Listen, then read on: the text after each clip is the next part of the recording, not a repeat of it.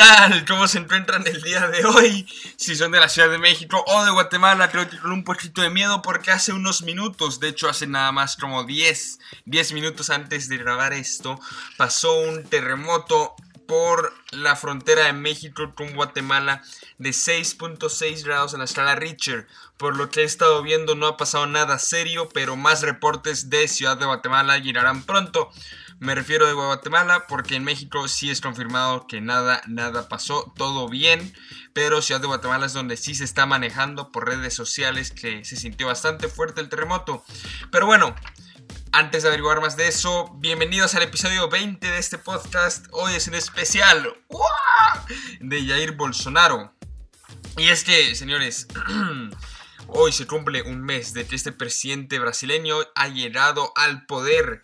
Lo chistoso es que se hablaba más de él antes de que tomara posesión, porque siento desde que llegó a la presidencia no se ha estado hablando tanto de este presidente. Es presidente y ya nadie habla de él. Pero, ¿cómo le fue en su primer mes? Veamos qué ha pasado. Porque la verdad es que este presidente ha comenzado con todas las ganas del planeta. Lo primero que ha pasado fue la toma de posesión. Muchos la habrán visto pues medio tomaditos, ¿no? Medio borrachos. Y es el evento. Se dio el primero de enero de este año. El evento, imagínense, duró 5 horas. Brasileño que haya visto esto sentado medio borracho o con dolor de cabeza por 5 horas es un brasileño realmente patriótico que ama a su país. Bueno, en estas 5 horas presentó discursos en contra del socialismo y también en contra de la ideología de género. Em, su esposa, algo muy notable, fue que dio un discurso en un baje de escenas. Esto fue muy notable porque Bolsonaro se había presentado durante campaña como un candidato que iba a estar en contra de la inclusión de ciertos sectores de la población.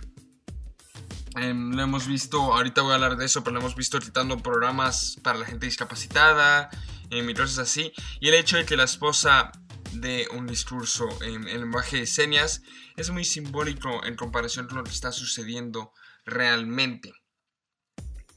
Unos días después, Em, pudimos ver que el presidente iba en contra de la ideología de género de manera muy seria.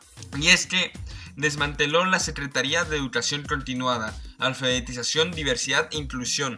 Como lo dice el nombre, esta es una secretaría hecha para incluir a todas aquellas personas que no han podido incluirse en la educación, como oye, eres homosexual, te buleaban en la escuela, esto es para incluirte a ti, oye, eres ciego, no puedes llevar educación de manera normal, este, esta secretaría está aquí para incluirte a ti.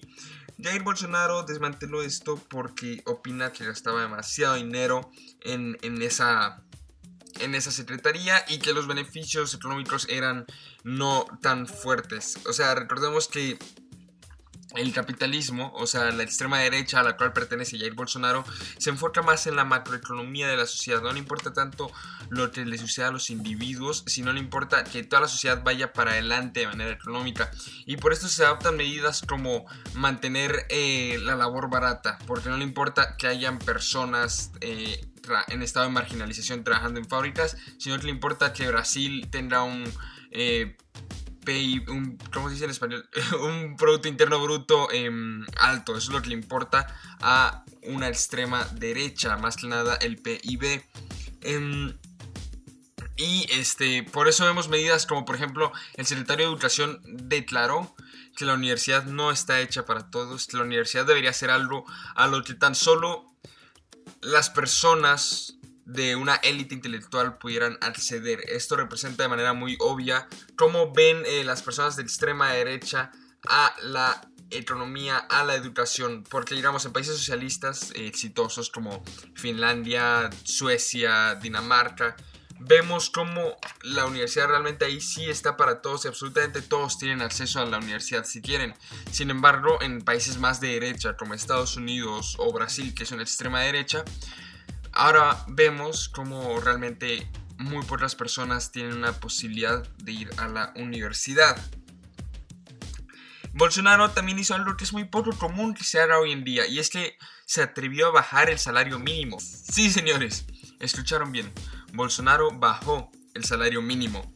Es una medida que le hizo muy bien a la macroeconomía española, como eh, que española ni que nada, a la macroeconomía brasileña como se puede pensar, es lógico que le bien a la economía brasileña, porque al bajar el salario mínimo, como decía, vienen eh, más empresas de mano de obra barata porque pues es lo que les interesa, ¿no? Pararle por a sus empleados. Al llenar más empresas hay más trabajo, se produce más en el país y con eso se sube el Producto Interno Bruto. Te repito, es lo que le importa a la extrema derecha, mejorar sus eh, cifras macroeconómicas tal como el Producto Interno Bruto. Em, bueno, esta medida, como ya dije, hizo mucho, muy bien a la hizo muy, ayudó mucho a la macroeconomía brasileña, perdón. Em, por ejemplo, la bolsa de Sao Paulo subió 3.50% después de tomar esta medida, lo cual es mucho, mucho. Em, y al mismo tiempo me parece correcto, ¿no? No me parece correcto en sí la acción de bajar el, el sueldo mínimo, el salario mínimo no me parece correcto bajarlo, más bien creo que el salario mínimo siempre debería ir en subida, excepto de que tal vez algún gobierno en el pasado lo haya puesto exageradamente alto. Em, pero este, para mí, esta, esta medida habla muy bien de Bolsonaro. No, repito, no es el hecho de bajar el salario mínimo, sino que lo que habla bien de Bolsonaro es que él puede tomar medidas antipopulistas sin ningún problema. O sea, al trabajador promedio de Brasil no le agrada sobre papel que le bajen el salario mínimo porque significa que va a ganar menos. Pero vemos como Bolsonaro no está haciendo lo que hace por ganar populismo. Él lo está haciendo porque realmente piensa que es lo que va a funcionar mejor para el país.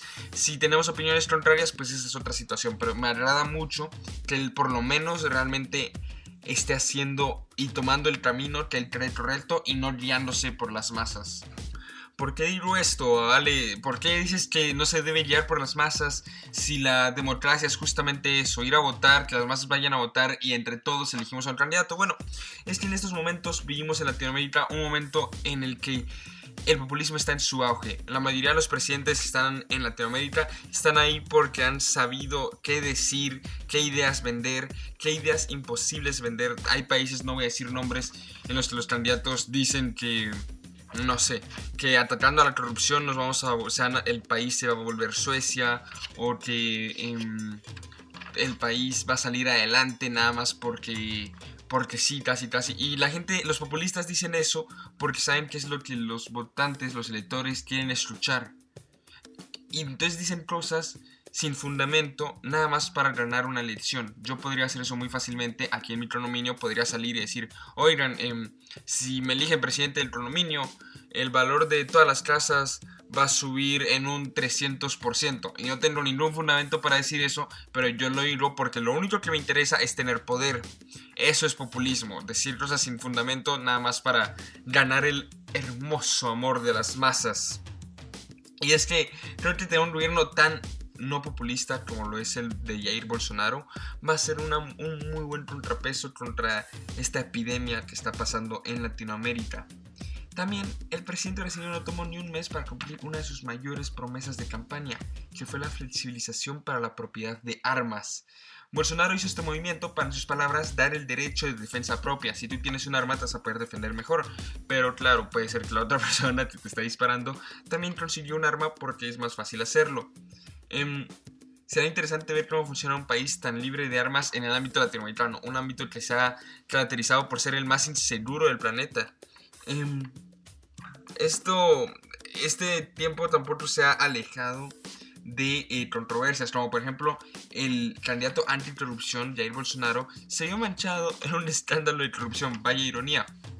El Flavio Date esta es una investigación que sigue haciendo acerca de unos movimientos sospechosos en la cuenta bancaria de su hijo. Ya hemos hablado de esto en episodios pasados. Em, y es algo sigue en investigación cuando se logre clarificar todo, cuando se encuentre una respuesta a qué fue lo que sucedió, pues aquí estaré contándoselos también. Em, también además, eh, también además, un diputado eh, que estaba entrando a su tercer mandato, un diputado gay, tuvo que irse al exilio. Su nombre es Jan Willis y es que desde que Jair Bolsonaro llegó al poder ha estado recibiendo diferentes amenazas de muerte. Se debe apreciar que realmente lo que dice un presidente afecta bastante a la población, por lo que ningún extremo es bueno. No es bueno ser extrema izquierda, no es bueno ser extrema derecha, no es ser tampoco en términos sociales extremo en nada.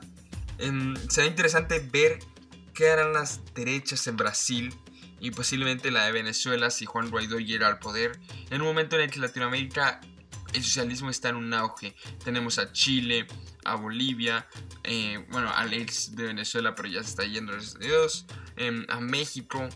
estamos hablando de que una de las dos cabezas de Latinoamérica, México, está en socialismo y la otra, Brasil, está en capitalismo. Será interesante ver qué pasa con eso. Señores, este fue el podcast de hoy. Espero lo hayan disfrutado, espero estén aquí. Nos vemos mañana con... No, mañana es sábado, ¿qué me está pasando? Nos vemos el lunes. Por cierto, señores, a partir del lunes subiré episodios más temprano porque estaré viviendo ya en la Ciudad de México. Entonces, ahí sí lo podrán escuchar camino al trabajo, yo qué sé.